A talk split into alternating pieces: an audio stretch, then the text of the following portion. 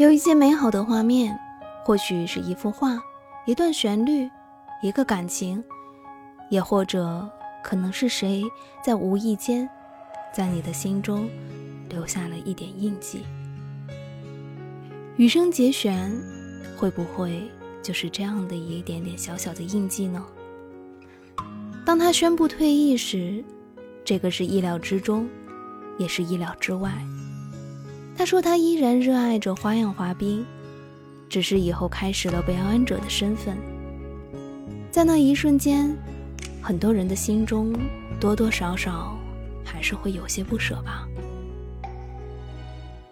记得初见他在竞技体育里时，解说员是这样描述他的：“幸得时清桃花面，从此阡陌多暖春。容颜如玉，身姿如松，翩若惊鸿，宛若游龙。”我们在他最好的年纪遇见了他，他给花样滑冰带来了不一样的空气和美丽。他也是一直拼尽全力的去告诉世界，他有多爱花样滑冰。在赛场上，他一次次的去挑战四 A。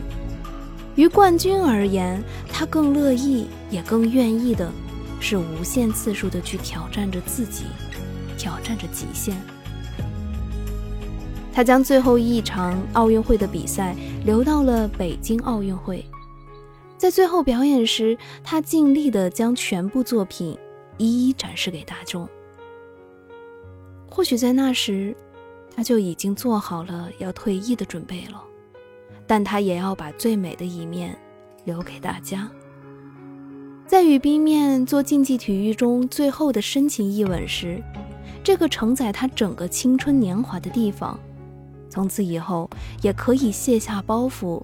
肆意徜徉在无尽的冰面上，或许这对他都是一个美好的结局，因为在我们的记忆里，关于冬季奥运会会留有一席之地，给这个笑起来甜甜的，给这个露出小虎牙、萌萌的、呆呆的大男孩，羽生结弦。